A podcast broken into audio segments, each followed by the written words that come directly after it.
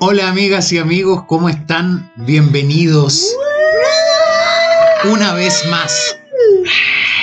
¿Capítulo Como- 50 o no? Como diría don Raúl Matas, para, para los televisores viejos, los televisores es el con 49. cátodos. Este es el 49, por si acaso. Según mis cálculos. para ver cómo va. 49, el puto se te mueve.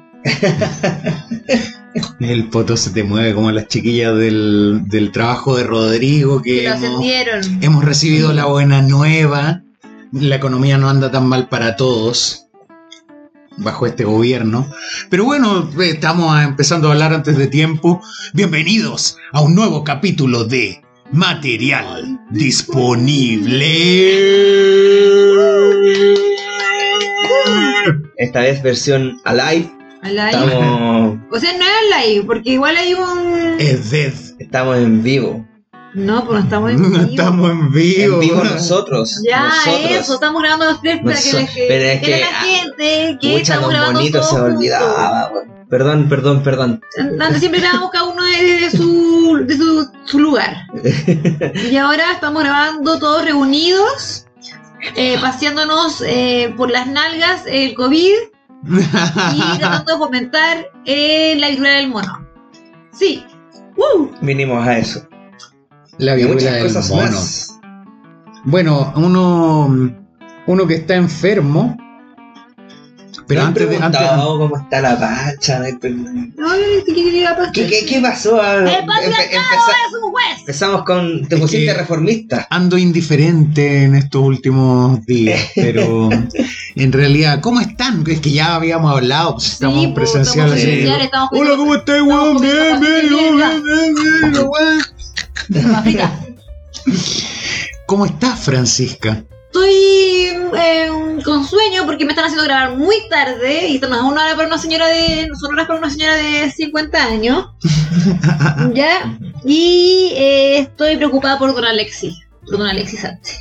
¿Por qué estáis preocupada por don Alexis? Porque eh, eh, es como mi sobrino, yo lo quiero como un sobrino.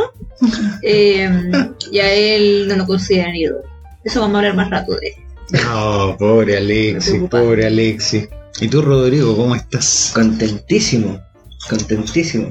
Ganó Colo Colo, le dieron vuelta al partido añublense, nueve puntos, siempre ahí encumbrado. Vamos a estar feliz, pues, estoy on fire. Y bueno, un Igual está poco, jugando mal. Igual está jugando mal. Sí, o sea, bueno, es que para el, para el fútbol chileno es suficiente. Eh, pero, pero sí, también estoy preocupado por Alexis. Eh, yo creo que deberíamos iniciar una campaña, la estuvimos conversando ahí un poco con Miguel, ahí que después él explique y desarrolle la, la idea. Sí, por supuesto. Yo me alegro que estés bien. Ese gol de volados, volados, mostrando que, que pide cancha, ¿De pide volado? cancha. Y no, y, y que, que, que buena asistencia de, del Kiwi. Del Se dio- Kiwi se- Messi. Se, se ¿Por qué dio vuelta. kiwi? Es muy imbécil. Es muy imbécil, es como. Es porque Es como que- es de neozelandés y Sí. ahí hay pájaros kiwi. Ay, qué miedo. Es como. Yo no solo kiwi. El kiwi solo te ve. y ese tiene otra clase de habilidades. Claro. No, pero aquí es como que. mm, No sé, pues, Tokini, Usumoreta. Qué locura. No, no, no, no, no. Sí, es que yo dirigí ese programa infantil. Cuando era Lolo. Después nos íbamos a vacilar con el kiwi y ahí conocí a Rodrigo.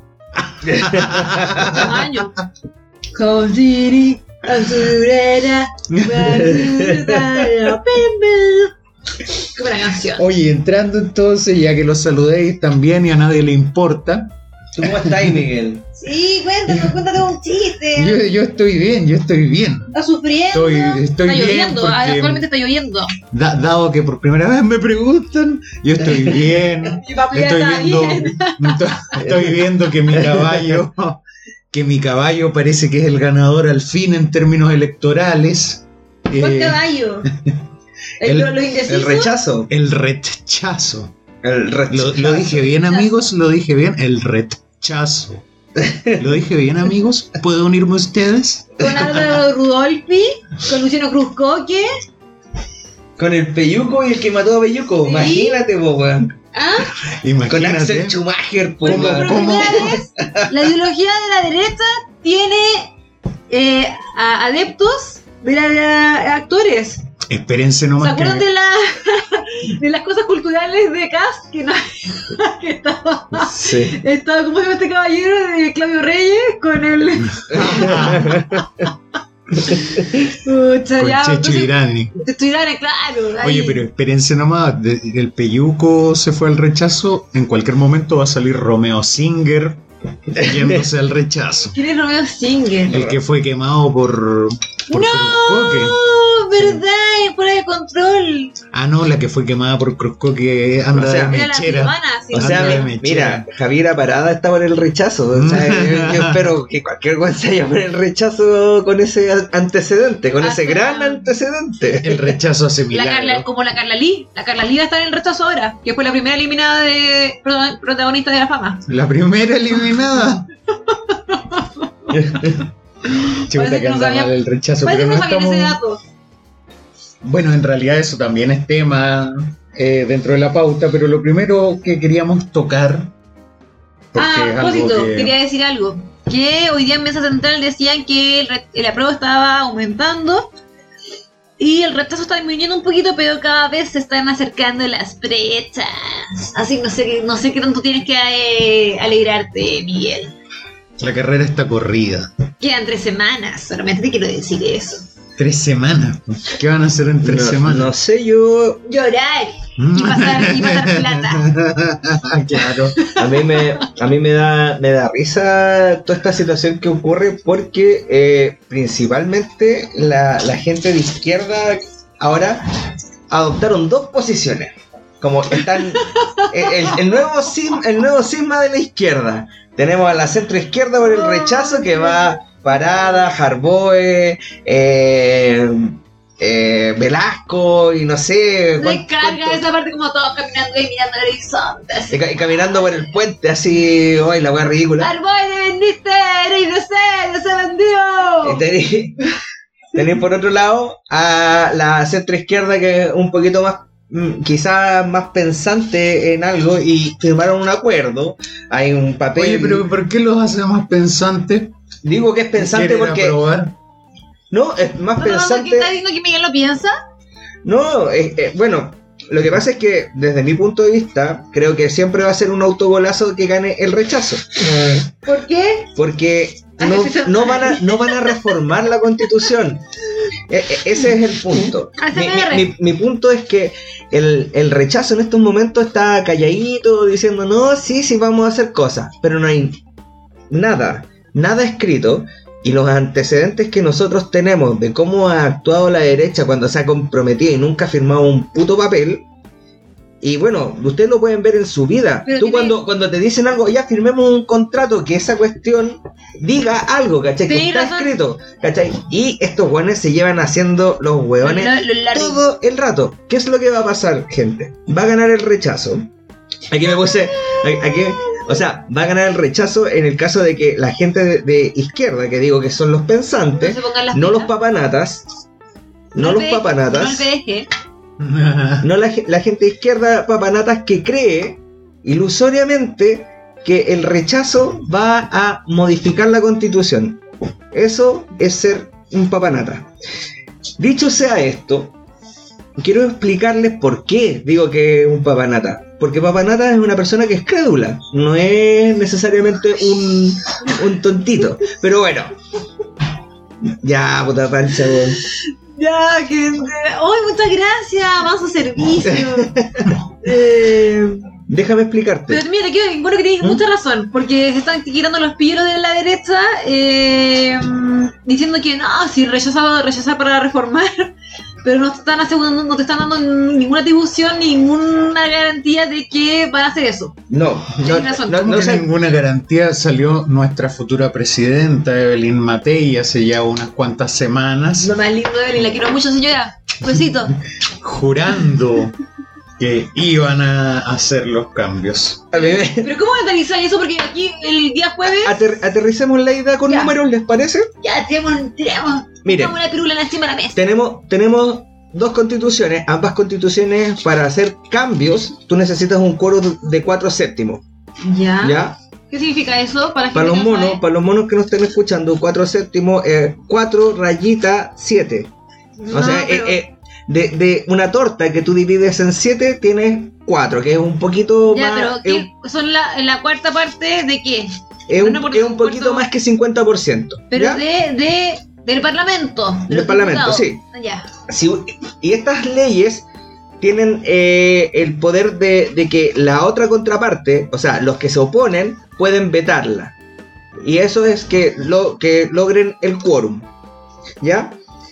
Dicho sea esto, en, el, en, el- en la parte de, de la Cámara de Diputados, como está conformada, actualmente se pueden hacer reformas, pero tienen que aliarse entre varios eh, va- varias colisiones. En este caso, por ejemplo, Chile Vamos, si quisiera hacer alguna reforma, tendría que aliarse con la democracia cristiana, que probablemente se, alia- se podrían aliar si, en el caso que saliera el apruebo. ¿Ya? Así como lo ha hecho actualmente.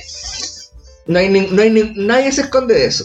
El tema es que si, por ejemplo, los de la prueba dijeran, no, es que nosotros queremos vetar esta wea, no tienen el quórum suficiente y tendrían que eh, se- ellos más la ultra izquierda no alcanzan el quórum para poder vetar algo. Entonces, la derecha, si gana el apruebo, por ponerle el ejemplo, saca una ley y le puede meter retroexcavadora fácilmente. Y en el, en el Senado, ellos tienen capacidad de voto por sí solos, o sea, capacidad de veto por sí solos, que es en otra, no es otra cosa que Chile Vamos y dice, nosotros nos oponemos a esto, eh, la cuestión no pasa. Si gana el rechazo, va a ser la otra constitución, la constitución que ellos defienden, a la cual van a poder vetarle cualquier reforma. Si ustedes creen ilusoriamente que la derecha va a hacer eso y no ha firmado un puto papel, no se han juntado, no han dicho, oye, vamos a hacer tal y tal cosa, ustedes no le crean porque ellos, ellos funcionan y ellos saben que funcionan bajo contrato y eso lo sabe Miguel también. Entonces, eh, el punto... Porque Miguel estuvo trabajó en la- en la R. No, los, no, sabe los contratos porque él sabe que tiene que contratar gente, tiene que establecer ciertos vínculos y esos vínculos se tienen que cumplir. Y si tú no firmas ninguna cuestión, no tienes nada por escrito, las cosas no existen. Son puro humo. Son puro humo. Entonces, ese es mi punto. Y ellos se van a seguir haciendo los huevos, y van a dejar que la gente de la izquierda le vaya a hacer el juego para que después no puedan reformar nada, ni un ápice. Porque ellos, a ellos no les interesa. Y de hecho, va a ser mejor aún si gana el rechazo. Eh, el escenario es ideal para la derecha. Gana el rechazo. Quedan con capacidad de veto. Y perdón que lo esté aburriendo monos, pero ustedes necesitan saber esto. Y después me van a decir, ay, que tú tenés ideológico. No, no No. eso. Hermanito, yo te estoy diciendo lo que va a pasar, Lolo. ¿te guste o no? ¿Te guste o no? Ay, pitonizo. Te- Rodrigo el pitonizo. Eso, no, no, no, es que, es, es que eso, eso pasa si gana el rechazo. Es mucho más fácil meterle, es mucho más fácil meterle cualquier eh, reforma a una constitución en la cual no tienen capacidad de veto. Pero bueno, volviendo al tema, es que si gana el rechazo van a tener una, una posición favorable, porque más encima van a poder bloquear todas y cada una de las reformas que se quieran hacer en pos de, de- de, por ejemplo, garantías sociales, de derechos, derechos no los 108, pero van a poder incluso oponerse a- al derecho a la salud, por poner un ejemplo. No, no sé si el derecho a la salud como tal, pero eh, volviendo al punto, a ellos les conviene desestabilizarlo y no se ve un buen panorama institucional tratando de, este- desestabilizar a un gobierno que, está que, que es como de izquierda, pero tiene una izquierda radical que no lo pesca y más encima tú tenés todo el poder de eh, como fuego y poder y tener manejo político. Eso también es des- desestabilizar al país y no creo que democráticamente hablando eh, sea un escenario favorable. Oye, yo tengo una carta trampa, lo que tú dijiste, Ya. y es una carta trampa bien básica, pero estoy viendo un debate de, constituyen- de Mm. constitucionales, de abogados constitucionalistas respecto de la posibilidad de reformar la nueva constitución si gana el apruebo, eh, tomando en cuenta la norma del consentimiento indígena. Porque no está claro, y hay un debate álgido entre constitucionalistas, si el consentimiento indígena puede eh, bloquear reformas a esta constitución, a la, a la propuesta constitucional. Y al respecto, la aclaración con la que salió el gobierno fue, es solo para temas en territorios indígenas. Sí, para temas en territorios indígenas y Santiago está en territorios de Merced, algunas partes y todo Chile está en un territorio indígena, así los locos vivían acá antes que llegáramos, pero cagaron, yo creo. Ya, bueno, pero filo. Entonces el consentimiento indígena puede ser importante a la hora de hacer las reformas y puede ser un elemento que bloquee. Porque ¿qué es el consentimiento indígena? No está definido, no está bajado y tiene que haber alguna consideración de Me, eso. me gusta eso porque también hay una carta trampa ahí dentro de que tú tienes al territorio nacional que es eh, depende del estado, estado único, ¿cachai? Eh, estos, estos, estos pueblos que, estas naciones, el consentimiento indígena, todo tiene que estar regido por dentro de igual eh, lo que sigue siendo Chile. No es, no es eh, Santiago más Gualmapu más... Sigue siendo Chile. Claro. Entonces, eh, es, es un argumento que siento que es un poco redundante, siendo que lo declaran en, bueno, en los primeros artículos. Eh, es, ese, ese es mi punto. Pero es, una- es un elemento de bloqueo antidemocrático. Porque si, el consenti- si no existe consentimiento respecto a un cambio en la constitución del grupo indígena, ¿Y, No y- se puede y qué- y qué cambiar. poder tienen los grupos indígenas para hacer presión por esa situación en estos momentos? pero es que si va, o sea, es mejor que... Que sí, o sea, ¿qué, qué, qué- qué- qué grupos de poder tienen ellos? ¿O redes? ¿O, o- o- o solvencia para poder hacer presión? Más que seguir eh, haciendo atentados que sabemos que ellos no- ni siquiera juegan ese juego. Ellos viven en... eh, la facción radical no están en el... Ok, pero ten- va- tenéis va que restarlos de la situación porque ellos no reconocen ninguno, ni, ni lo uno ni lo otro. Entonces me parece que es como... Pero evidentemente va a haber un aprovechamiento político de ese consentimiento indígena, porque ¿quiénes son los que ocupan los cargos políticos? Ya, ¿y cómo lo van a hacer? Que es el- sigo diciendo lo mismo. Le vaya a decir a, a un indígena o a un, un- un indígena igno- asumamos, ignorante de los avances. Asumamos. No diga eso. a- asu- ya asumamos, Ya, es que, es que no, lo estoy es llevando que- al límite, porque Sí, claro, el lo estoy llevando al límite porque es necesario entender. Ya, su- supongamos el, el que vive en Pichara o Pichara, o en, la- Pichara, un, en la- un peluquero. un peluquero, güey. No, eh, Vive allá en Diaguita, eh, eh, en el Bisbiri, ya en el Bisbiri desconectado de todo, no tiene luz, agua, el, ex eh, edu- de la brilladita también. eh, eh, edu- educación, no tiene nada. Y va a decir, no, es que en la constitución a mí me. me- weón, nada, eso no, no, no va a ser no, nada. no, pero es que ese, ese, Es eso es inocencia, porque lo que va a ocurrir es que van a surgir ciertas personas, ciertos grupos arrogándose la representación de su respectivo pueblo indígena con algún interés político ya, a, a- a hacer los bloqueos o a impulsar las cosas que le parezcan a él eh, relevantes. ya. Arrogándosela porque no hay un mecanismo de elección de representante indígena, no hay, no hay nada por el estilo como para traducir ese consentimiento indígena que aún así eh, es eh, antidemocrático, darle un peso superior a cierta porción de la población. Ya, pero- también tiene razón también, es que ahí este es un tema igual bien delicado porque no hay un representante de, de- de los indígenas y aparte no, un, uno- un representante mapuche no puede representar a uno de la isla de Pascua. Eh, y aparte también, en el mismo caso de los mapuches, hay mapuches de todo tipo de pensamientos. Por eso, ¿cachai? por eso yo también digo que hay algunos que también pueden ser mapuches fachos de derecha. Claro. Y que pueden también arrogarse la... la está bien, pues, está bien, ok. Ese, esas son las reglas del juego. es Yo que creo ese es un riesgo. yo- yo- es, es- es injusto que Es, una es eh, eh, pequeña eh, y pues, yo también siento de que... la población pueda tener más peso en Y- las decisiones Y del es- país. eso es lo que ha hecho la política últimos 30 años, seguir ahondando en las élites. Eh, y creando y subcreando las mismas. Eh, y podemos hablar largo y tendido de todo el nepotismo que ha tenido la derecha y todo el nepotismo que ha tenido la centroizquierda, que son parte de una élite, que lo, se- lo tenemos que seguir recalcando. ¿no? Como que no, no es que porque el presidente viva en barrio Yungay no es parte de una élite. Entonces, eh, eso yo creo que promueve la movilidad, para bien o para mal, es azaroso, pero la gente lo puede votar.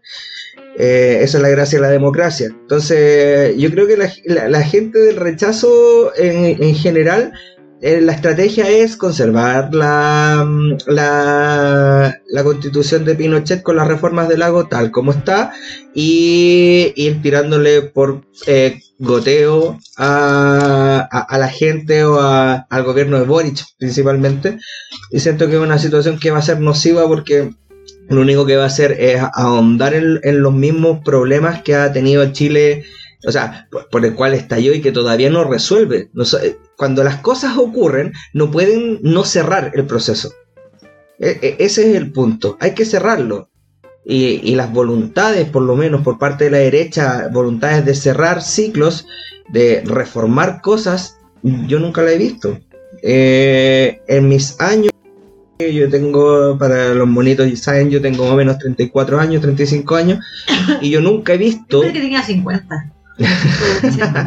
Sí, bueno, eh, la vida me ha golpeado mucho, eh, pero, pero aquí estamos. Eh, yo en los 34 años que, he vivido nunca he visto un ánimo reformista por parte de la derecha, siempre es a favor de la status quo y de hecho es restauracionista algunas veces, como volvamos a lo antiguo. Yo ese, ese discurso en algún momento me lo compré.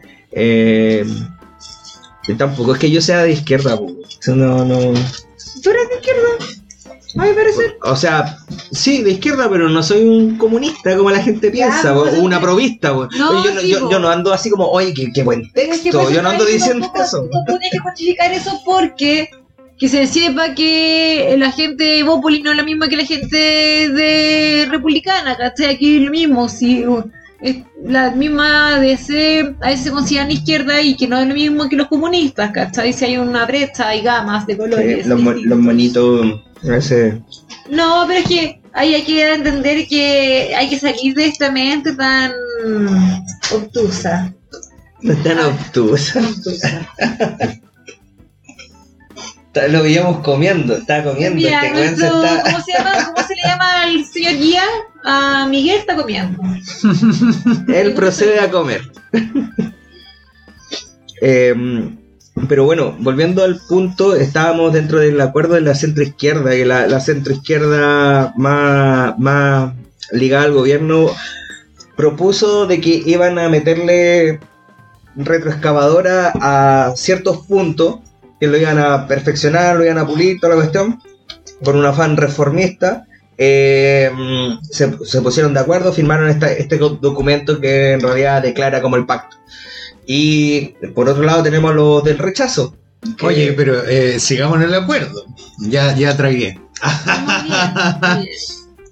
El, em, el acuerdo fija ciertas reformas superficiales que superficiales como vamos a poder, vamos a volver a ponerle poder judicial y ese tipo de, de- Ah, vamos a volver a ponerle senado pero va a seguir siendo la misma basura que es incapaz de ser un contrapeso razonable para eh, la Cámara de Diputados que además tiene eh, como varias veces dijimos eh, la capacidad de eh, modificar el presupuesto fiscal del año con la concurrencia del presidente, pero eso genera una estabilidad política gigante al enfrentar constantemente al Parlamento contra el presidente.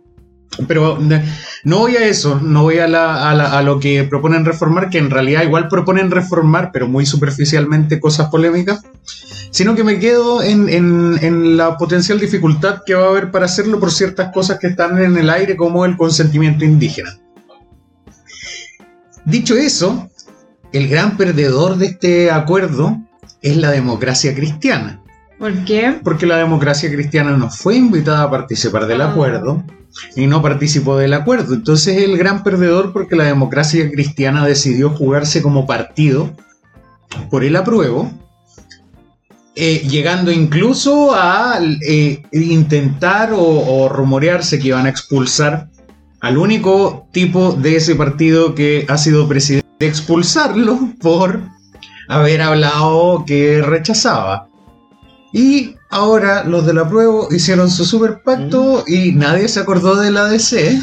Es que, ¿por qué se iban a acordar si ahí está Mónica Rincón, Arboe. Walker, ¿qué, qué, qué, qué te pasa? Arboe Pero es que ¿Por qué ellos, se iban a acordar de ellos? ellos están descolgados de la decisión oficial del partido. Pero si eh, son prácticamente ellos, pues el otro es, weón, es, es ridículo el apoyo, es como un, un solo weón más el weón que lo graba. No, no, hay- más, sí. Claro, claro.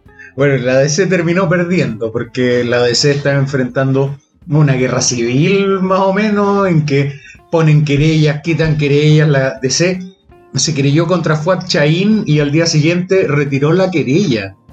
¿Por qué este que llegó con- contra. Fuad Chaín es el presidente anterior de la pues, democracia cristiana y que ya va por el rechazo, entonces están en una guerra civil.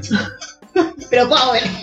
Pobre, claro, Nosotros claro. con la DC, te creo una guerra civil de la RB que es como el partido en boga. O te creo ya una guerra civil de la UDI que es un partido que tiene muchos años. Y que, y que han Pero tenido DC guerras civiles. Te creo una guerra civil del PDG, que son faranduleros. Pero mm, una guerra civil de la DC donde cada vez pierden poder. ¿Quiénes son ellos? Te creo una Sí. guerra civil del PS. Que, onda que existe de la época de Salvador Allende o del Partido Comunista, que también son históricos. Oye, pero todos los partidos han tenido su guerra civil, pues el PS tuvo su guerra civil cuando fue el retorno de Escalona. Y Eh. A y A. El, no, de hecho, el mismo Partido Comunista cuando se, par- se partió, pues ¿Qué? ese- el cisma del socialismo. Y que Bueno, se, y- se y- fraccionaron el socialismo con el comunismo. Pese a la existencia de este acuerdo, que digamos ya, pues, eh, eh, o sea, eh, como bien lo dijo don Ricardo Lagos, es bueno para la democracia este acuerdo y también es bueno para la democracia el eh, logro de rebaja del quórum parlamentario para reformar la constitución actual. Porque están cagados de miedo y eso fue lo único que se les ocurrió. Sigo diciendo lo mismo. Eh, eh, el, el tema de, de- de qué es lo que va a pasar el 4 de septiembre, Pancha, para mí por lo menos, eh, que eh, gana rechazo o gana apruebo da lo mismo. ¿Qué es lo que pasa después? Ese, Es ese- la ese- pelona, sí. ese es el problema. Porque de hecho como que ahora está la talla de como rechazar para reformar y aprobar para reformar. El punto que creo que es más fidedigno, creo que es la garantía se da más en el apruebo que en el rechazo, porque como dijo recién Rodrigo, nadie está garanti- garantizando como estos cambi cambiecitos, estos cambios, que van a hacer si es que se le llega a rechazar. Em, eh, entiendo que el jueves eh, el Don Boris con, con su gente hicieron un acuerdo extraño. Entiendo como pues, similar a, lo que fue el 12 de noviembre, de que si llega, si llega a aprobar se van a hacer ciertos cambios que quizás está haciendo un poco de ruido a la gente. Y mucha gente, ahí un vecino me contó de que él estaba 45-55, 55 rechazos, 45 apruebos. Y con esto que pasó el jueves, quedó de nuevo en 50-50. Y hay El- gente también, hay gente que va a decir eh, otra cosa, que hay gente que está considerando otros factores al momento de votar. Por ejemplo, hay gente que dice no, no quiere darle tanto poder a la, a la izquierda, porque la izquierda ya ganó, ganó con el plebiscito, ganó con un presidente y ahora va a ganar de nuevo con ese, el plebiscito de salida. Entonces como que le da mucho, como que la izquierda se da el, se da el terrible color así como, ah, ya ganamos, nosotros el país, Chile es un país de izquierda, Chile es un país de izquierda. Entonces hay gente que vota, diría, dice que prefiere votar rechazo para quizá estabilizar un poco la situación como de poderes de derecha e izquierda eh, al momento de que mm, como una vez que salga eh, una vez que sea el 4 de, 2 de septiembre y por otro lado también hay gente que dice no es que con tanta delincuencia igual que esto es muy de señora creo que lo había comentado antes pero como muy de señora dice hay mucha delincuencia mucha inflación mucha inestabilidad yo creo que no, ¿para qué vamos a hacer cambio? Mejor que uno como estemos y pues después cuando estemos mejores hacemos cambios. Y por eso hay gente también que vota rechazo. Claro, eh, el- la última señora yo eh, me lo imaginé como en mi generación con la gente de Bad Boys. Como que ah, obedecen a ese mismo discurso y, y- y está ok, ¿cachai? Yo entiendo el punto como económico, sobre, sobre todo cuando tenía gente como Grau dando declaraciones, eh, Uh, o- sí, sí, sí. obvio, pero más allá de, de- de esa como caricatura, el, el- la gente que aprueba, o sea, que, que aprobó la constitución, y era porque no quería la, la constitución de Pinochet, ahora gan- ganando el rechazo, eh, queda la constitución de Pinochet, no se va a mover nada, ni un milímetro, o, o lo que se quiera mover, eh, vamos por Chile en el Senado, y no, y no, tien- no tienes contrapesos políticos. Ese es el punto. Más allá de que una constitución sea buena o mala, no puedes tú darle toda la capacidad a un solo lado, desde mi punto de vista. Y con un, una votación tan meritoria y notable que tuvo el apruebo principal, que era cambiar la constitución del 80, modificar en el 2005 y con todas las modificaciones, querer cambiar esa constitución, eh, lo único que hace es desestabilizar las cosas.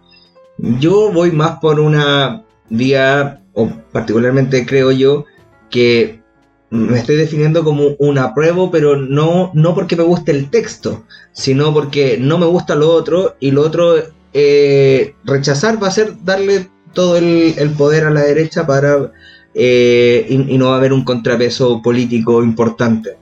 Y que puede incluso eh, jugar a favor de ahogar el gobierno y tú siendo de izquierda o de derecha si te ahogan el gobierno lo vaya a pasar mal.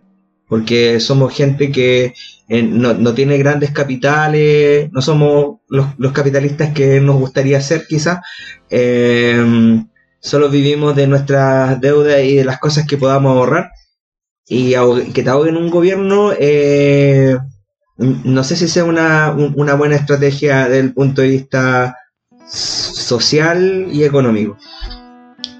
Yo me quiero quedar, como para cerrar este tema de la pauta, me quiero quedar con lo de las garantías primero de Francisca, porque si yo me puedo dirigir a la audiencia, a los televisores y monos, yo les garantizo racionalmente, piénsenlo, la única garantía de que las cosas no van a estar peor es rechazar. ¿No es cierto? De- bueno, piénsenlo, piénsenlo, si les cruje la neurona, malditos estúpidos. Pero van a hacer un estallido social. No, Y- no, y- o sea, o sea, no, esta- no- no estar, no estar más mal eh, sí significa de que tener, por ejemplo, un segundo estallido social y eso es más factible con qué, con qué situación, con el status quo, pensando en el termocéfalo que te va a ir a tirar piedra y te quema Chile. Y, eh, pero eh, Y en segundo lugar, un, un Rodrigo Rojas Párez, otro. En, en segundo lugar, em, piense también usted, eh, señor auditor, ¿qué es mejor en el contexto actual? Si darle más poder a la izquierda para que tenga todo el poder con el respaldo de las urnas y el apruebo y echar a andar la revolución Ah, y eso, el cambio sistema, ese- dale, dale, dale. sí, dale. o darle un poco de poder a la oposición para que se equilibren las fuerzas políticas. Porque si usted ha observado lo que ha hecho el gobierno con el poder de las urnas, ha sido dedicarse a su propia agenda política en vez de gobernar. Y todos, todo el mundo está consciente de eso, todo el mundo lo percibe, ve la campaña. La Contraloría dijo que, el, o sea, en particular el ministro Estoy total- Jackson, estoy- estoy súper de acuerdo con no ha respetado la debida presidencia. Entonces, si en este periodo de eh, cinco meses que llevan gobernando han eh, volcado todos sus recursos en su propia agenda política, porque la prueba de su agenda política y está bien, está bien, pero tienen que respetar la presidencia y dedicarse a su labor y que su- el resto de sus amigotes del partido del que provienen hagan la campaña de esa cuestión, pero ellos se dedican a gobernar. Y no lo hicieron, no lo están haciendo y eso lo percibe la gente en la calle. Y eso es lo que más ha perjudicado a su opción, jóvenes ñoñoínos del gobierno. Así mí, que, eh, para, para cerrar el punto, es que yo estoy muy de acuerdo. ¿quién va a cerrar el punto? ¿Tú o tú? Es que, yo- es que- yo- es que yo- tengo, algo que, tengo algo que decir porque. eh, tengo algo que decir. voy a cerrar el punto, Miguel. Ya dale nomás. Tengo algo que decir, pero es con respecto a lo a lo que mencionaba Miguel, que es muy importante también que se ha dicho, es que el gobierno actualmente, claro, se- uno tendería a pensar de que se va a enriquecer por este triunfo. El problema es que el gobierno, en estos momentos, para poder vetar, si gana el apruebo, la derecha tú los vas a poner a trabajar y yo encuentro que es un win-win porque eh, la labor de la derecha siempre ha sido, no, es que nosotros no nos vamos a mover de esto porque no- yo no te voy a dar este espacio de discusión. Siempre ellos ponen la barrera. Nunca tienen que proponer. No son tan buenos ingenieros comerciales. No están tan preparados. No son tan inteligentes de proponer cosas. En vez de estar diciendo no, no, no. Eh, eh, esa posición es súper simple. Es súper eh, eh, cómoda. Yo los quiero ver trabajar. po. Yo quiero que ellos nos digan cómo tenemos que hacer la constitución porque van a tener las puertas abiertas. Porque el gobierno, tanto en diputados como en senadores, no alcanza a vetarte a nada. Entonces la derecha puede meterle toda la retroexcavadora que quiera. Absoluta. Pero necesito que los hueones escriban y digan qué van a hacer. Necesito. Lo necesito que porque si no... Eh, eh, eh, todo esto- todo de que, oye, si me dicen, yo, gente, gente de la derecha, vamos a hablar las cosas como son. Lo voy a decir aquí y ahora. Ustedes firman una weá que sea medianamente decente en temas sociales, en arreglar toda la weá, y yo voto rechazo. Pero mientras yo no vea ese puto papel en una mesa firmado y que sea medianamente buen trabajo, se supone que ustedes trabajan también, trabajen en tres días. Y yo voto rechazo. Antes no. Sí, pues No se emplaza, así. ¿Qué onda, weón? Bueno el emplazamiento, me gustó. Me gustó. Yo est- estoy de acuerdo, me gustaría ver trabajar coherentemente a la derecha en hacer cosas, pero no voy a arriesgar eh, el devenir del país con constituciones llenas de agujeros en todo sentido por ello. Porque eh, tomaría mucho arreglarlo y bueno, va a ser más discutible. que Al, la al- derecha al me- votar. al menos vaya, vaya a tener algo democrático, weón. Nada más, eso. Pero también voy a tener algo democrático si se rechaza y se empieza a reformar. Es que no es El democrático problema es porque que- está viciado. Ese es el único problema. Pero es que está también viciado. está el problema de que las cosas que pusieron las pusieron algunos eh, al- eh, grupitos chiquititos. A ni, a ni un pueblo indígena le gusta la plurinacionalidad, entonces ¿quién chucha lo puso? Por eso te digo, por los ñoñoínos. Tú lo has dicho, o sea, la, la pancha yo creo que está también en, en la misma de nosotros de pensar de que en realidad, eh, pucha que perdemos el tiempo. Eh, o sea, hay, que hacer el mea culpa igual de, de, haber, de haberlos votado. Yo no voté por ninguno de los buenos, no sé, nunca salió mi candidato, pero, pero era el juego democrático. Sien- le pregunto a la pancha porque yo sé que tú eres menos democrático, Miguel Pugo.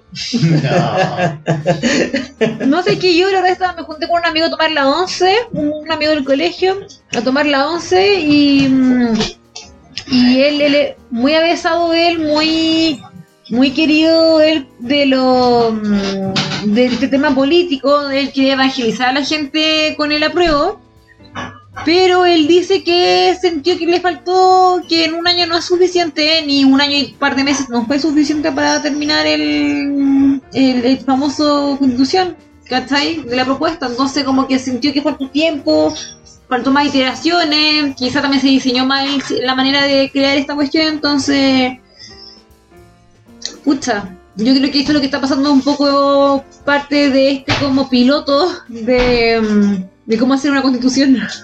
no, no de manera eh, dicta- dictatorial como lo hizo Don Augusto.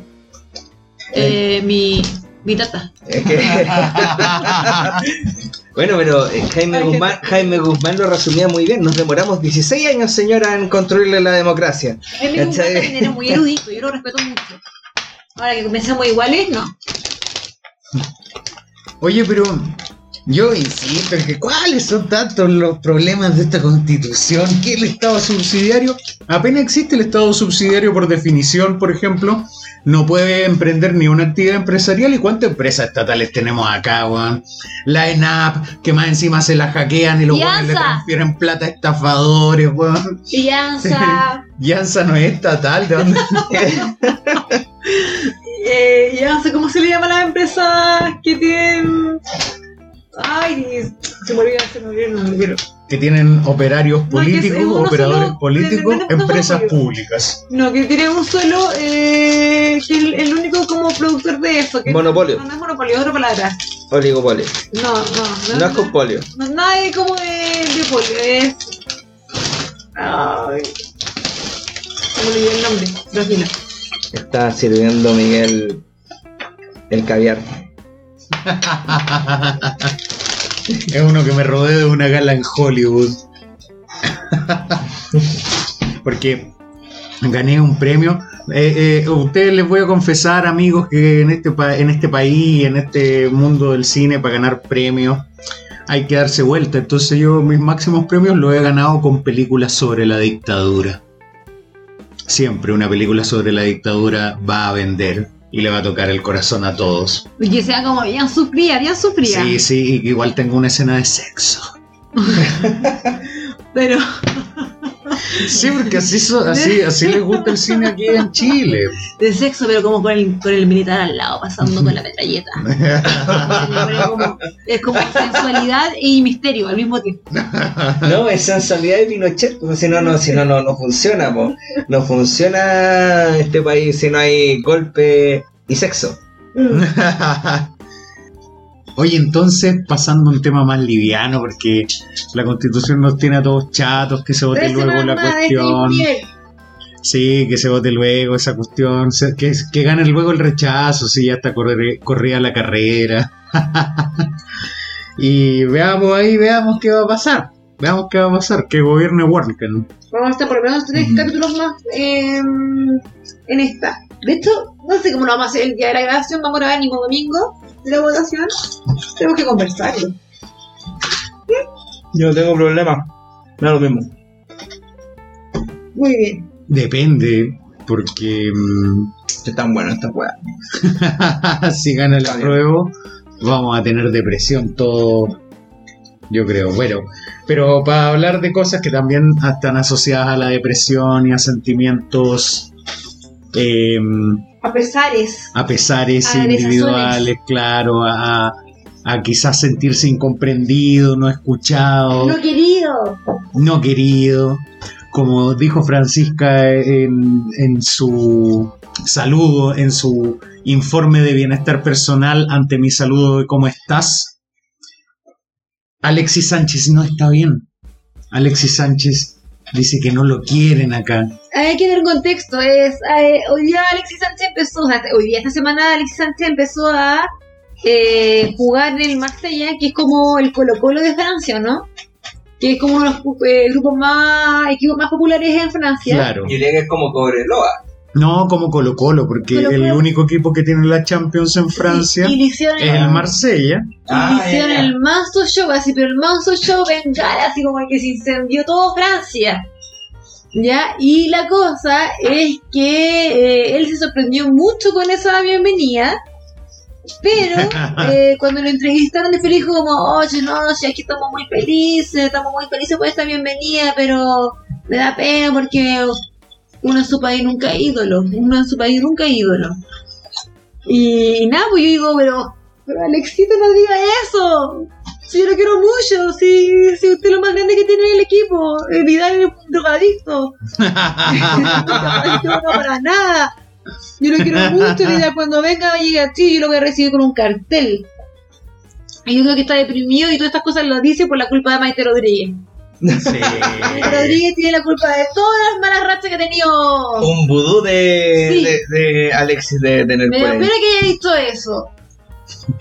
Pobre Alexis, sí, por eso nosotros queremos levantar la campaña de que la próxima vez que venga a Chile Alexis, Sí, vamos a ir a recibirlo al aeropuerto y darle un abrazo. qué bonito. Haciendo fila. Una fila para darle un abrazo. 4.000 culiados. Pagando 500 pesos, sí. claro, y darle un abrazo y decirle, él con su maleta caminando, con su arete en la oreja izquierda, caminando, La de de Colipato. con sus lentes ray aviador del Persa Bio Bio, masticando chicle con la boca abierta. Pronunciando la SH. y yo ir a abrazarlo y decirle, Alexis, Todo va a estar bien. yo sí te quiero. Yo también lo quiero mucho, mijo. Venga, vamos a tomar tecito y comprar toda la casa. Mientras tanto, mientras lo abrazo, con un movimiento sutil, bajo mi mano derecha, pasando levemente por su glúteo. No, no haga eso, tío, ese juego no me gusta. Para luego deslizarla hacia adelante y decirle a Alexis, gracias por todo, mientras lentamente deslizo su sierra hacia abajo. Tío, ese juego no me gusta. ¿Para qué vamos a entrar en más detalles? Espero que no me lleven detenido aquel día y por haber hecho eso en el aeropuerto. Pero Alexis, grande Alexis, gracias por ese penal y ese ¡Le pegó! ¡Chile campeón! ¡Chile campeón! Yo Porque aquí opino, estamos en la liturgia de la irreverencia política. yo creo que Alexis Sánchez eh, no entregó tanto. Eres súper goleador, eh, como 1850 XP en el, en el PES. Puedes jugar con, con- contigo mismo en el, en el juego de, simulación de simulación. Eh, estás en Wikipedia. Eh, Hace rato está en Wikipedia, pero en Wikipedia está todo Sí. el mundo. no, pero, pero no se lo creo él. ¿Cachai? La cosa es que mm, tienes todo el reconocimiento, Alexis. No sé en, en qué Que no eres drogadicto. en qué en qué te hemos fallado. Porque aquí en Chile la gente te adora. O sea, particularmente yo y, y los, los presentes te adoramos. Pero no sé, que quizás no es suficiente. No sé, no sé cuál es el problema. ¿Le, Eh, le, el cuerpo acaso? Eh, esperemos que puedas solucionarlo porque nos importa que estés bien. claro, no importa que la meta, Alexis, que la meta. Que te vaya bien en el Marsella y que la rompáis y que salgáis campeón de la Champions y, y de la Liga. Le gané a- a- al, al Paris Saint Germain. linda Que la, que la Maite Rodríguez. Oye, y, y en, en todo caso no exento de polémicas porque salía el, da- el dato polémico respecto a la llegada de Alexis al Marsella que Alexis solo pensó en Marsella una vez que echaron a San Paoli. Eh, bueno, eh, para nada. eh, está un poco dicho también por el mismo camarín de Argentina refrendado del Mundial 2018 que parece que San Poli, eh, si bien eh, eh, es un entrenador que ha tenido muchos resultados, quizás no es tan tan buen entrenador o quizás no es tan querido. Anda Claro. pegando a nuestra selección ese weón más encima. No sé qué. Bueno, otro pelado que no es querido es Giorgio Jackson. Oh, me han contado que en la Contraloría no lo quieren mucho. Cuenta todo lo que pasó. O parece que lo quieren harto, parece que lo quieren harto. Cuenta todo lo que pasó esta semana con Giorgio. Porque Giorgio. todo esto ocurre en función de, la- de, Modorer. de las numerosas investigaciones, por así decirlo, no recuerdo la palabra exacta porque no es una investigación, sumarios quizás, De la que se le han único- solicitado, la única insti- institución que le creen. que, que se ha solicitado levantar a la Contraloría, eh, respecto de eh, la no mantención de la debida prescindencia en medio de un proceso electoral. ¿Qué significa eso? Que el gobierno no debe utilizar su tiempo, ni sus recursos, ni, ni sus cargos para eh, influir en las decisiones eh, que se votan en las urnas, digamos. Y en ese sentido, la Contraloría determinó que efectivamente Giorgio Jackson no había mantenido la debida prescindencia. Todo por ciertas palabras que dijo Giorgio Jackson en la semana en las que comprometía en el fondo que el gobierno iba a impulsar las reformas necesarias cuando ganara el apruebo y, Y también este Ceremi que se mandó el papelón decía como, no, si nosotros estamos mandatados por el presidente que tenemos que ir por el apruebo y difundir el apruebo. Exactamente, o sea, el- pa- a- hay, que, hay, hay que ser bien weón para pa, no, ver eh, que... pasaron, yo creo que eso casi es Sí. un infiltrado de la derecha. Mira, Hay que ser bien weón para no ver que el gobierno está efectivamente volcado en campaña, como lo decía hace un rato. Y eh, bueno, la Contraloría dice que no mantuvo la debida prescindencia y es como una amonestación. Le pusieron una tarjeta amarilla, digamos. Un tantán en el Un poto. tantán en Oye, el. Y también dicen por ese el tema de que hicieron este equivoco donde están entregando constituciones o eh, el librito de la propuesta de la constitución para que la gente se informe y también dicen como que esto es intervencionismo político. Entonces, pero yo no encuentro que eso no es intervencionismo político porque encuentro que para que este libro es para que la gente se informe para votar rechazo o apruebo. Llorones. Pienso lo mismo, pero mm, igual se ve mal. Se ve mal, pues no mandes al ministro, a Claro, la que no, tiene para, para qué ir él mismo. Y Si fuese, es el tenor. El problema es que el tenor es otro, como bien dice Miguel, eh, estoy de acuerdo, el tenor es aprovista, entonces claro, lo mandan a él como rostro de, no, si yo, me pillaron aquí repartiendo constituciones porque quiero que la gente lea, ándate la chucha, weón, esa weá, esa weá es más mentira, weón. Papanatas también que creen esas cosas, gente crédula. Gusanos. Claro, el problema es que el gobierno no se quedó ahí ¿Y qué pasó? y varios personajes, no solo del gobierno, sino del oficialismo, en primer lugar le bajaron el perfil a lo que dijo la Contraloría porque la Contraloría tampoco se mojó mucho, dijo, no mantuvo la debida presidencia, pero no pasa nada, para la otra le va a irle mal, le dijo.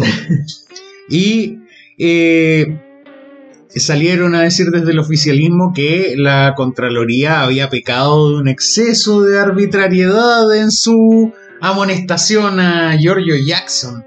O sea, desde mi punto de vista que eh, autoridades políticas que son parte del oficialismo salgan a restarle credibilidad a una institución eh, relativamente seria que ha trabajado, que es eh, eh, supuestamente neutral políticamente y que ha trabajado durante los diversos gobiernos que hemos pasado en la medida de sus posibilidades, cumpliendo sus funciones, detectando situaciones dentro de su alcance que, que, que tiene que detectar, o sea, cumpliendo su trabajo, que se salga a invalidar un poco, a desprestigiar esa institución es una irresponsabilidad política bastante grave. Pero ya se ha visto eso, no con la Contraloría, sino que con el TC. que cuando eh, salen cosas que no le gusta a la derecha y sale el TC diciendo no te lo ¡Ay, no! Es que también fueron súper negligentes. sí, la Ah, siempre van a llorar, siempre van a llorar. Siempre, siempre van a llorar por, por uno o por otro. Sí. Y de hecho, ponte tú estabas eh, a la, a la Claudia Pizarro de que cómo habíamos subido un tweet en hora de trabajo.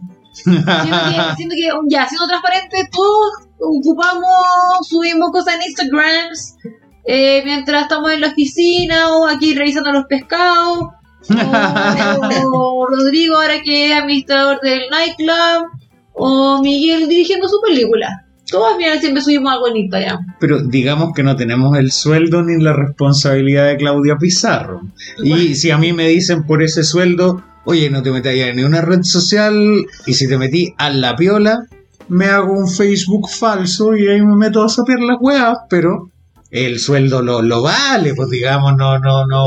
Ya, pero Chalper cuando Claudia. postea también lo hace en su tiempo Sí, libre. po. todo, ¿O no? Entonces, como que siendo transversal, Eh, eh, entonces, si queremos hacer ahí, aplicar corta, corta sí. cabeza así, pues dejamos la cagada, pues, weón. Dejamos, pero la super cagada, pues, digo, Claro, pero eh, el tema es porque ella posteó con eh, fines de campañas electorales vigentes. Sí, pero en, en, en realidad también es. eh, eh, Si eso es eh, la eh, presidencia. Lo que pasa es que eh, ellos están haciendo uso, uso de estas lagunas legales que también la derecha se las conoce muy bien. Entonces, al final de cuentas, todos dicen, no, es que. Es que yo lo pillé robando esto. No, No, si yo lo no, estaba claro. tomando prestado. No nos solamente- metamos el teoría entre homosexuales. Sí, pues, Sí. weón, Yo creo que el problema no es que haya lagunas legales. Todo eso Yo está. encuentro que las dos cosas están mal. Quiero, No, no, no, solo sí, yo, yo- yo claro. creo que el problema no es que haya o no haya lagunas legales, yo creo que eso está reglamentado. El problema es que por primera vez ciertas instituciones se están encontrando, o sea, no sé si por primera vez ahora, quizás desde hace algún tiempo, porque desde hace algún tiempo estamos atravesando una crisis institucional, pero el problema es que estas instituciones fiscalizadoras se están topando por primera vez con masivamente conductas eh, que en el fondo están normadas que no deberían ocurrir y eso está significando un problema. Entonces la institución fiscalizadora no actúa con la dureza que tendría que actuar porque obviamente en este contexto que es completamente nuevo le va a traer problemas también si le pusieran, no sé, una sanción monetaria. Ah, tú estás diciendo Jackson que, o- eh, entiendo, entiendo. Es como lo mismo que pasa con el CERNAC. Cuando el CERNAC tampoco puede como ejercer su, su rol fiscalizador y poner multa y ser más ser, ser un poquito más agresivo. Mayor, mayor. Sí, Poner- sí, sí, poniéndolo sí. en, perspectiva. Sí, ya, Sí. sí, eh, es que, que, que hay de nuevo de eso. Eh, Yo así como pensando para atrás, o la superintendencia, el nivel que, el nivel de, de regulación que tienen de los mercados, la superintendencia es pobrísimo, es pobrísimo. Y la gente de la derecha siempre ha estado contento con eso. Eh, por eso vuelvo a decir, no se trata de que tú seas de derecha o de izquierda, es solamente ver, ver el panorama. Vuelvo al punto, es como a todos nos gusta sacar provecho y está mal, sí, evidente está mal, pero no van a ser esos mismos que sacan provecho los que nos van a dar las soluciones. Eso lo puede decir Miguel por la izquierda y yo lo puedo decir por la derecha. Contrapeso, vuelvo, vuelvo al, al, al punto.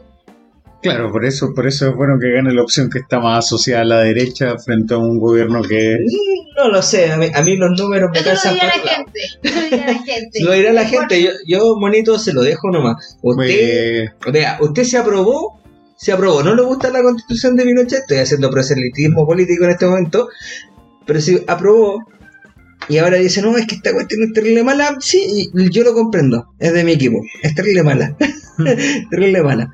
Pero, pero, pero, pero, ¿cómo se va a dar el escenario después del 4? Eso es muy importante, muy importante. De hecho, es más importante que la votación misma.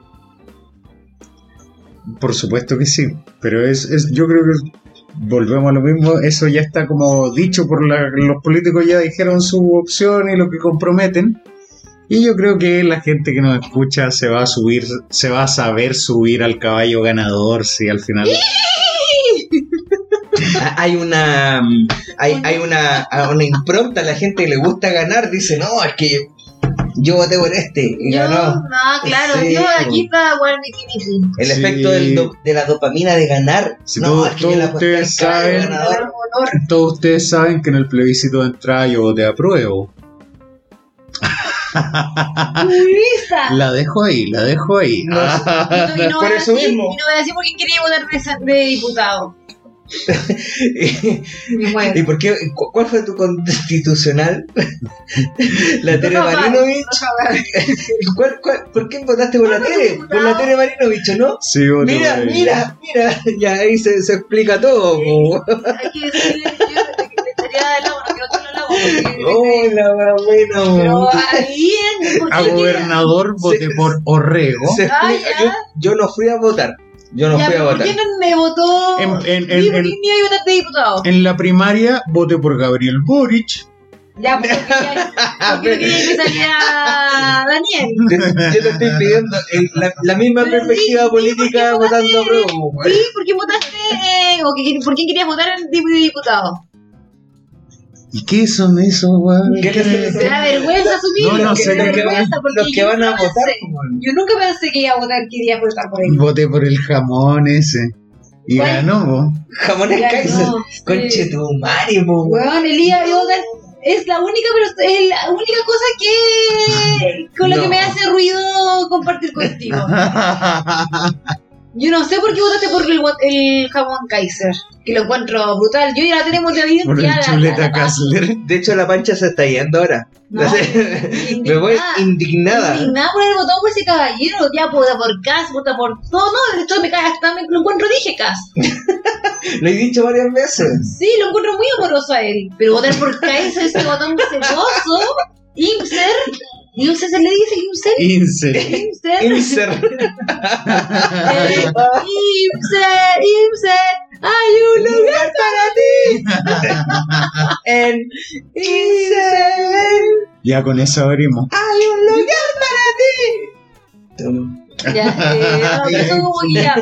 Pero bueno, para que nos, no distingamos, distingamos, no, distintamos. No, eh, eh, es pelúa la cuestión, pues, o sea, Le diste un diputado al Partido Republicano, hermano. No, no, no, no somos Pero es que siempre pienso en el equilibrio pero- político. No, no somos Si hubo una en la que no alcancé a votar. No alcanzó a vot- a votar, pero me dijo, dijo por quién quería votar. Y lo Sí, sí.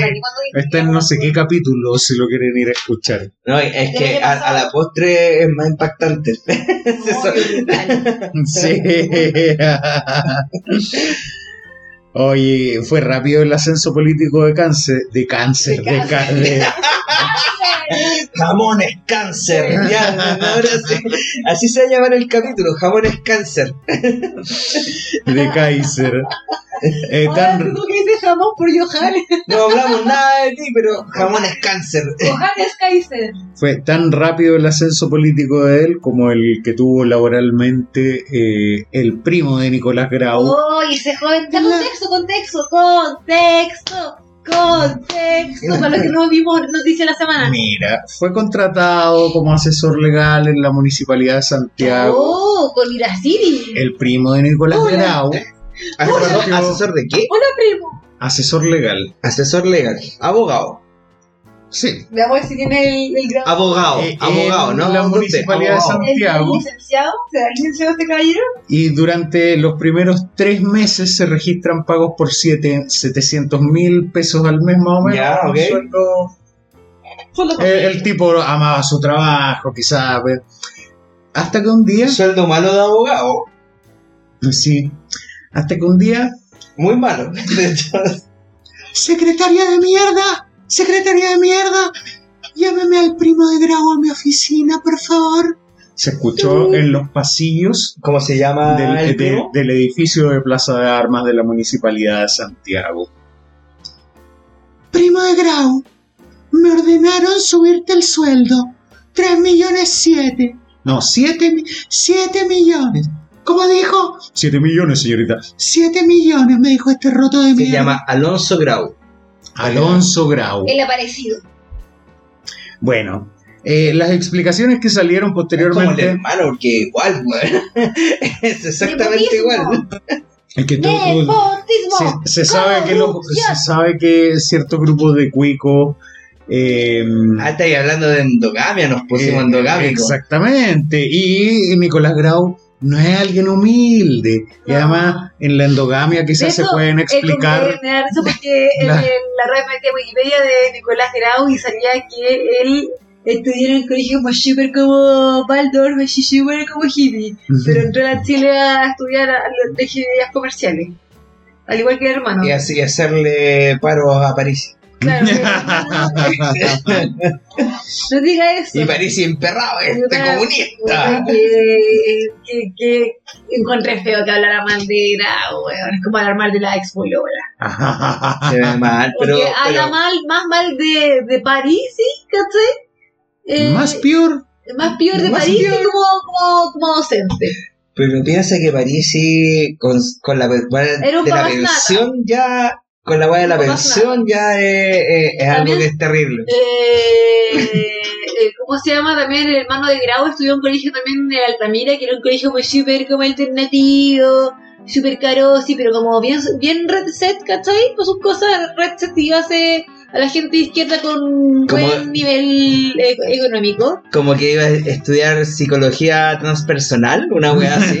No, él estudió civil, igual estudió civil en la Chile. Nada que inteligente, fuera, fuera, cabrón inteligente. no es inteligente tuvo una educación cara ¡Ah! ¡Te pusiste socialista! ¡Te pusiste socialista! ¡Socialista! ¡Decídete! Hola. Te caíste tu propia trampa, Miguel. Oh. Caíste tu propia trampa, Miguel. Exactamente Yo pensé que era justo de su esfuerzo. Pero, como Cristian, ah, ah. como Cristian de la Fuente. E- es- ese tema lo voy a tocar en mi reflexión final Está bien. Está bien. Está en, muy en mi reflexión final sí sí sí ¿Sabes por qué está bien? Está bien. Bueno, el primo de Grau ascendió rápido. Otro que ascendió al poder de repente y ahora tiene su propio ejército, ¡Colo, tiene colo! su propio todo. Yaitul. Don Héctor Yaitul. Don, Don Héctor. Tiene, tiene, tiene, los secuaces le dicen, Metro Golden. Mayer. Presentan. Podríamos decir que Yaitul es como Pablo Escobar, un Chapo Guzmán. Pero si en, en Temuco hay una tienda de pollos y que el dueño va donde Yaitul y le dice, Don Héctor, Don Héctor, vine a disculparme. De hecho, de hecho, como que después van a dar en, la, en las escuelas de negocio van a dar como cómo fue el, el modelo de negocio de Yaitul. Y él va a dar charlas de eso. Bueno, Yaitul, ¿por qué llegamos a, Yau- a Yaitul? Porque Yaitul se desató, Yaitul, Se digámoslo. desataron las trenzas. Eh, porque, bueno, en realidad no se desató, porque todo esto parte por un video que se filtra de una exposición de Yaitul frente a una comunidad en junio. Y en esa exposición Yaitul señala que, eh, si lo digo en buen chileno, que no están ni ahí con el Estado plurinacional, porque eso no es lo que ellos quieren, ellos buscan la autonomía, y que, claro, el gobierno además está valiendo callampa, la ministra Isquia Sichen no hace nada con el robo de madera, que hay hartos hueones robando madera, pero eso es parte de las forestales, dice él, Lo cual es cierto. pero ellos también trabajan recuperando madera. recuperándola porque es de ellos en su perspectiva, está bien, puede ser de, recuperándola, pero están robándosela. Y que la comercian para eh, los insumos La necesarios comercia, la comercia, la dinera, la dinera. para, y la comercian para los insumos necesarios para mantener su lucha. Y abiertamente, cuando enumera los insumos necesarios, habla de armas. O sea, Héctor Yaitul está confesando que roban madera y la venden para financiar las armas de la. Entre otras cosas, armas. Eh, hay que hacer el acento ahí porque no es solamente para comprar armas, probablemente es para financiar toda la cuestión. Toda lo la cual, lo- lo- toda la logística, lo cual también lo convierte, entre comillas, eh, en alguien peligroso y entiendo tu, tu punto, Miguel.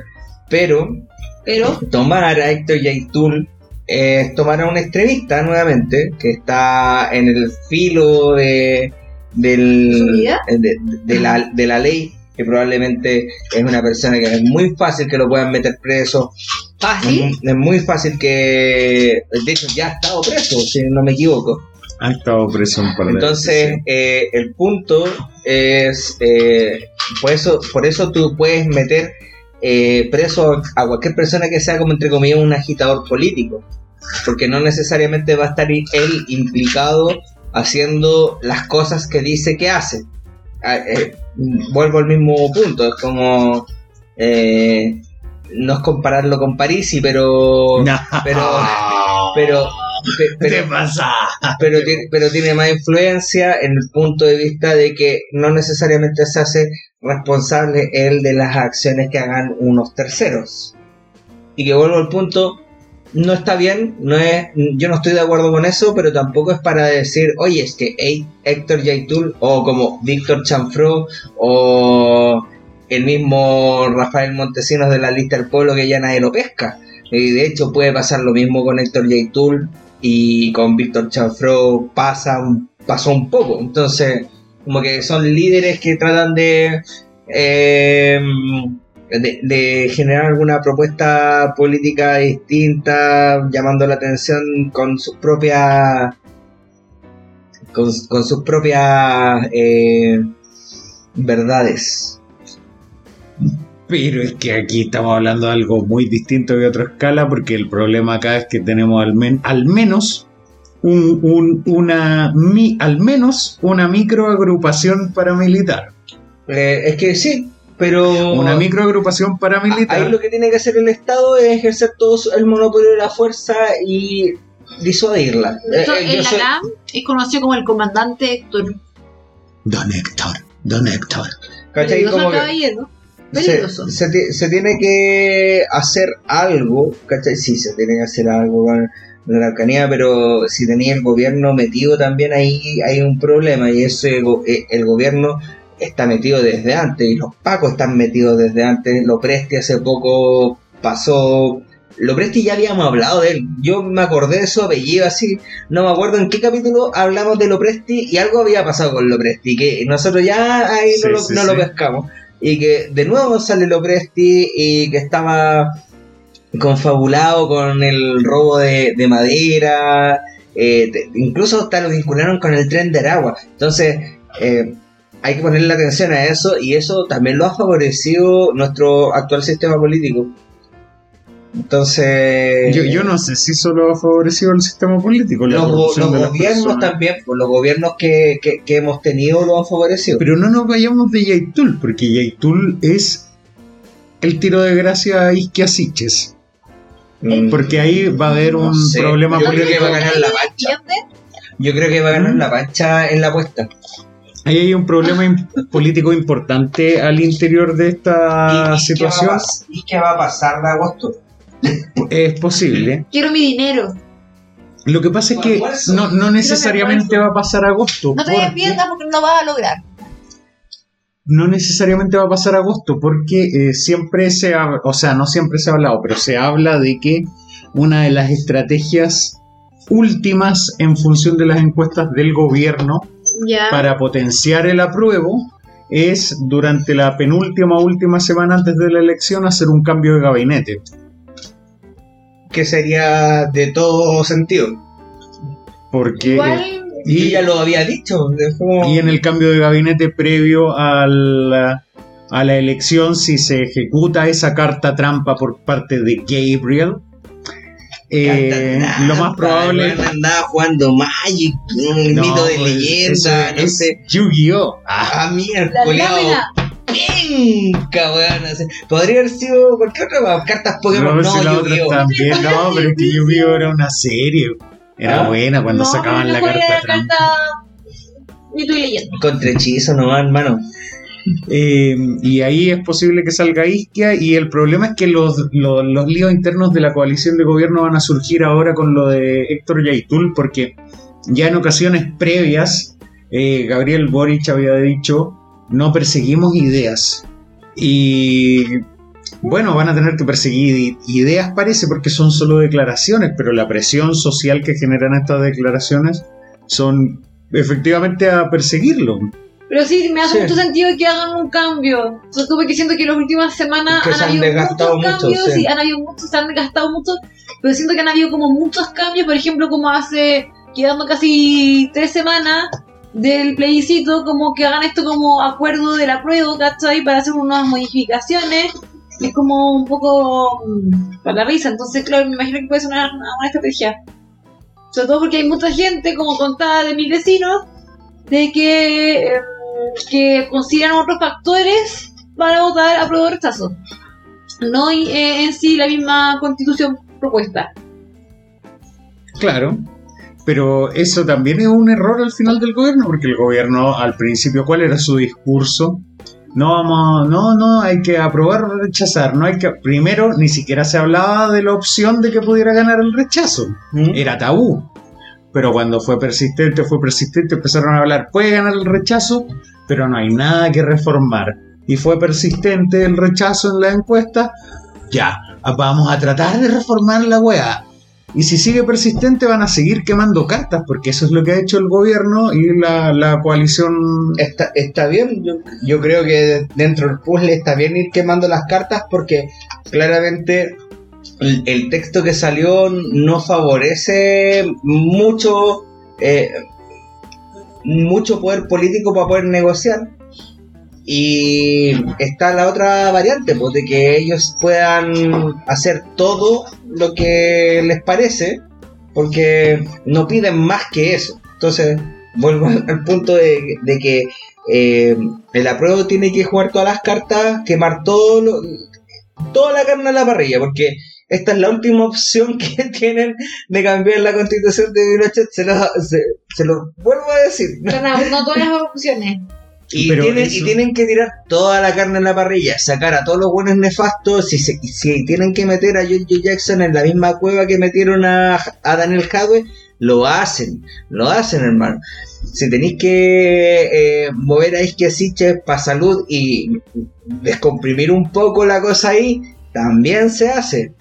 Dejar a, Cami- a- a- a Camila que comunique todo lo del gobierno y hacer una reestructuración hacer todos los pactos, dejar todo por escrito, porque la derecha no va a hacer nada de eso y va a jugar solamente con la ilusión de la gente. Si no te van a pasar un palo con caca, diría el, el, el, eso? el Macari. Extinto Yo- Macari. Se fue de la cosa nuestra ese tipo. Ah, yo, yo no apostaría que pasaría eso, pero. Pero bueno, ya la, la- ya serían manotazos de abogado en el fondo esos cambios de gabinete de cara al- a la elección. Y a mí me parece contradictorio pasar del esto, sí, vamos a aprobar y después ya sí parece que igual puede ganar el rechazo y no sé qué, y ahora vamos a reformar esto, esto y esto. Es como una contradicción que el votante también lo ve. Si yo insisto que tan Pero Lago estaba contento, weón, y, y Lago es tu referente y Lago estaba contento. Dijo, oye, esta weá es un avance para bla, Obvio bla, que, es, una- Sí, obvio que es un avance. Sí, Y lo dijo por las dos partes, porque también lo dijo por la baja del quórum para reformar la, la constitución del Oye, 80. Recién con la weá de la ley de pesca, los buenos ni siquiera fueron. Que- eh, Eso es una, se- es una señal eh, política que quizás la gente no lee, pero eh, estos buenos pueden abstenerse sin siquiera ir. Así es así de simple. Así de simple. Ni siquiera el votar en contra para que tú te, te catalogues con un cartel. Tú no tenés que ir. Ese Oye, día desperté eh, con caña. Esperemos un poco, porque con el tema de la ley de pesca deberían estar todos presos. Y ahí El ya, se, silencio te, te lo doy completo. ahí ya es el problema. La ley de pesca debería haber sido anulada, quizás. Bueno, quizás no existen las instancias, no estaba pensado para anular leyes aprobadas de manera dolosa.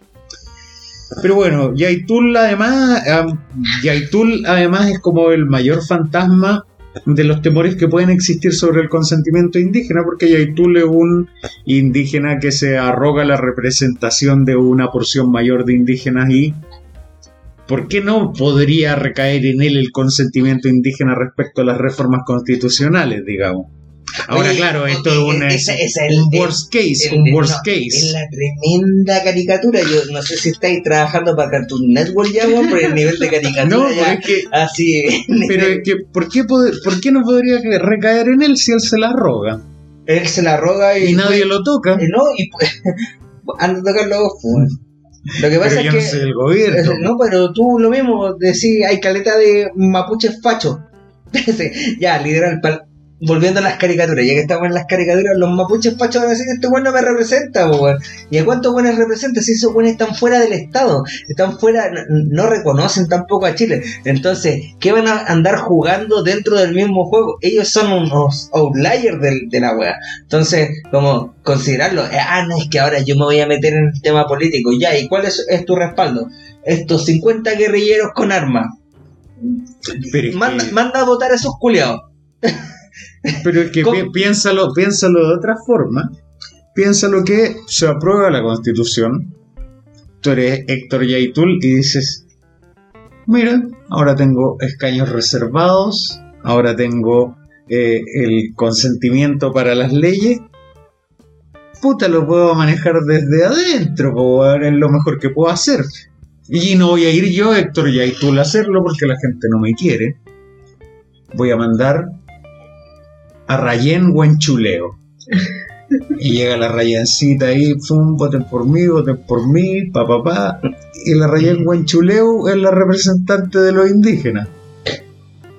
Eh, Miguel, yo te, te recomendaría que todo eso que estáis tomando, que lo hicierais en una película, weón. Está está súper bueno como película de Netflix. Manso Gigán. El manso, el- Oye, el pero manso si la, el manso política no ha funcionado como una película acá en Chile desde hace años, de años, de años. Es que me- cuando dijiste Héctor Yaitul, un weón que está fuera del Estado, me imaginé a Pablo Escobar. Y Pablo Escobar intentó hacer lo mismo. Y alguien lo enfrentó y por eso el weón se enojó y dejó la cagada. El problema es que Pablo Escobar era un narcotraficante y este weón es un weón terrorista con 15 pelagotos que lo que lo que lo siguen y ¿Por qué encima no tiene financiamiento. Es que no tiene financiamiento, no tiene financiamiento que tiene Pablo Escobar, por ende está destinado a morir dentro de una institucionalidad con gente que vote. Con gente que vote y pero es que las consultas indígenas son acotadas cómo vamos a controlar ahí hay una no serie sé, de cosas no- que no sé, no no sabemos No sé. pero bueno ha sido una pauta cargada a la discusión, como les gusta a ustedes, maldito. Los peleadores. Pero bueno, ese es el problema de que las instancias políticas nos traigan división social. Como, Me voy enojado. como en este Estoy caso. enojado. que hay Estoy enojado con, con Guarelo. Estoy enojado con. Así que mm, pasemos a las reflexiones finales después de Reflexiones. despedirnos de Yaitul. Chao Yaitul, no te queremos. Vete, vete a tu Walmapu, vete. Y no vuelvas más. Muerto de hambre. Métete la madera roja en la raja, Yaitul culero. Era su propio empalamiento. Mándate un campoliquén. Oye, ahora sí que No, no, tenemos la- que no, seguir. Eh, después de esto sí que tenemos que seguir anónimos completamente, ¿ah? Ay, Sí, ¿no? sí, si no nos van a quemar las casas. No me quedan los terrenos. Y más encima, como la mayoría ahí en el departamento, caga uno, cagan todos los vecinos. Ay, qué triste, qué triste. No, vecino era una broma, vecino, era una broma. Jugando, estamos jugando. ya, pues así que dejamos. Las reflexiones. Reflexiones, reflexiones. Yo lo que quiero reflexionar, eh, eh, que quiero mandar un saludo al joven Bastián Rubio, que ¿De preguntó. No, yo no saludo a uno que quieren, ya. Preguntando si el regalón, Le vamos, dice como cuando se está preguntando si vamos a hacer alguna vivo, un vivo.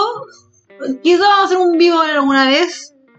Pero no va a poder entrar porque no es vivo. no es vivo. Ese fue Miguel. Ese fue Miguel Bastián. Insolente. Ya, así que le mandamos mucho saludo a él.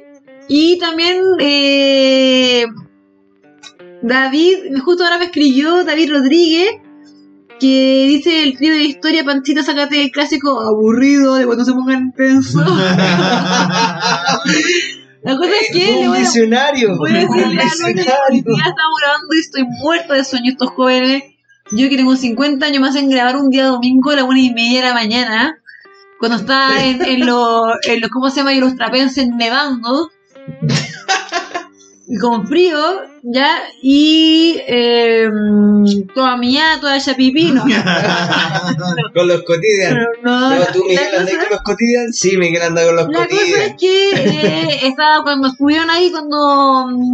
em, cuando enrostró Rodrigo, ahí dije, me empecé a quedar dormida. No dije aburrido, pero empecé.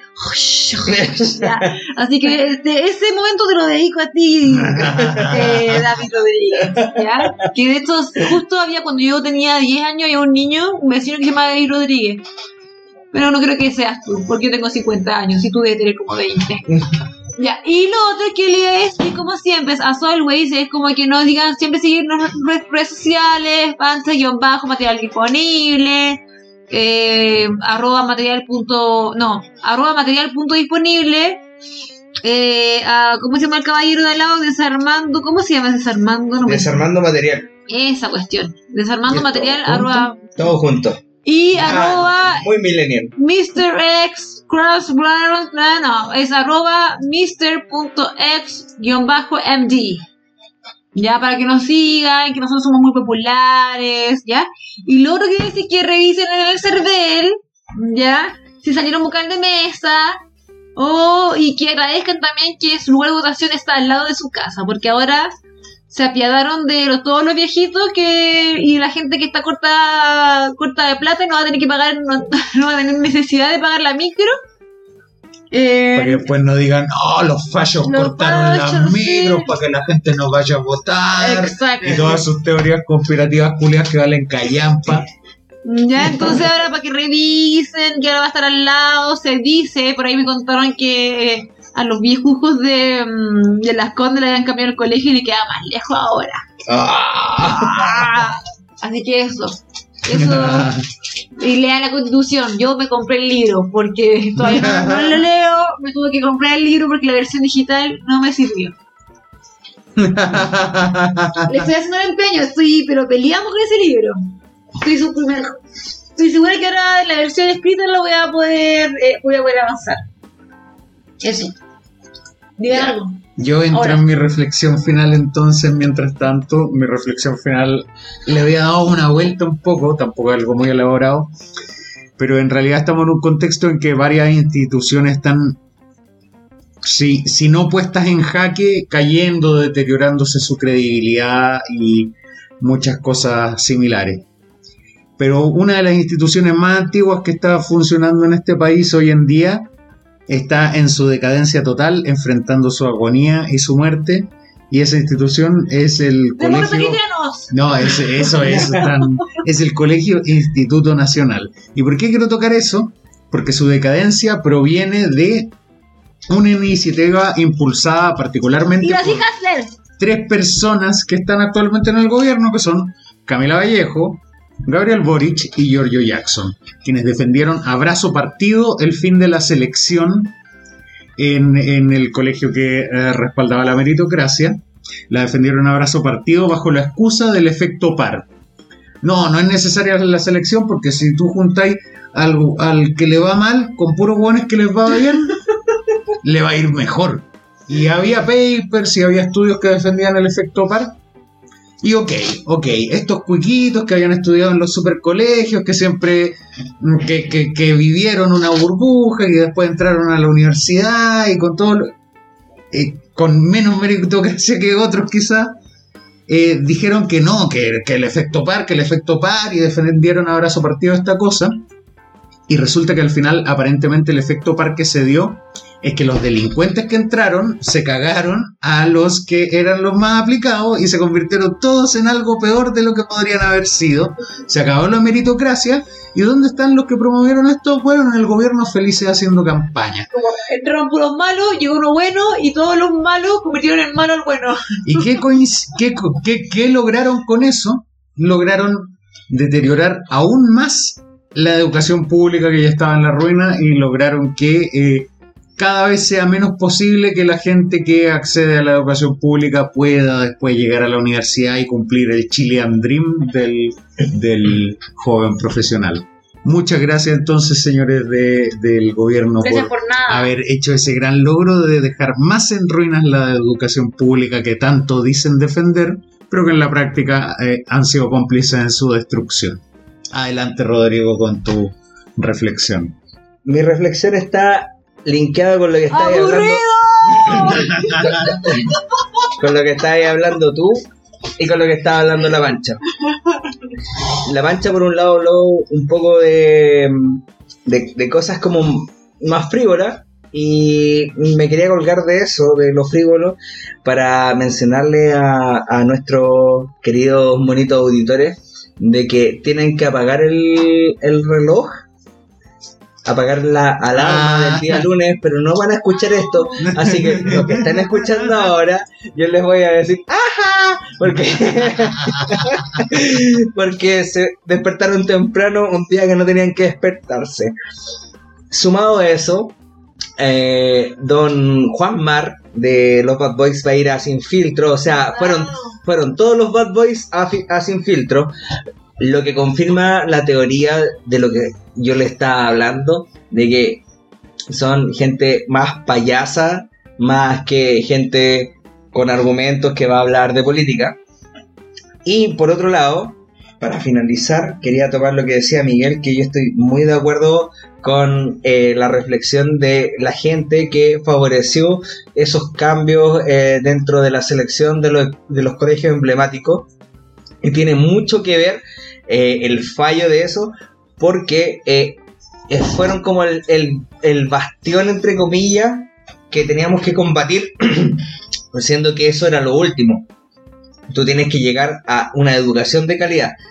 El- los proyectos educativos o, o en realidad todos los proyectos que apuntan a mejorar la sociedad siempre están abocados a los niños. Tú tienes que invertir en educación, invertir en primera infancia, en tener gente no, no golpeada, en gente que, que pueda eh, desarrollar sus potencialidades. Y eso tú nunca lo vas a lograr si tú no le prestas atención a las generaciones que se están gestando, porque los que ya estamos ya cagamos. No, nosotros no tenemos, no tenemos vuelta. Nos, nos tocó lo que nos tocó y desde nuestra posición vemos lo que podemos hacer.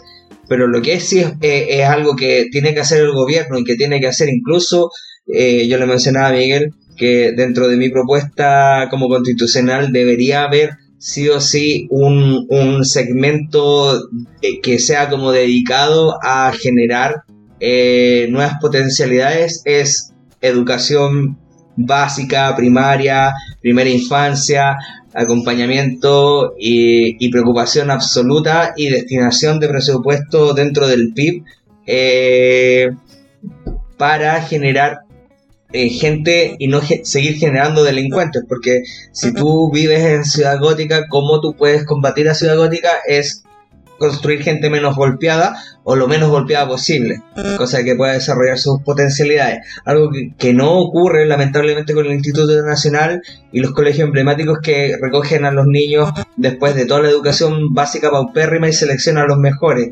Eso era lo último que se tenía que atacar, no era el problema. Siempre se tuvo que solucionar primero la calidad de, lo- de la educación y no la selección, que es una lectura errónea por parte de, de la izquierda elite chilena. Eso. ¡Malditos! ¡Nos vamos! ¡Hijos de... Ah. Cielos, Patricio, este fue un muy buen capítulo de material disponible. Así es, Bob. No entendí nada de lo que La dijeron. diputación más pobre, la invitación más pobre que hemos tenido. Vete a trabajar, Bob. No gano dinero si tú no trabajas. Unas monedas, unas monedas, por favor. Chao. Chao, Nos chao. vemos. Chauchera. ¡Woo! Pásenlo bien. Adiós.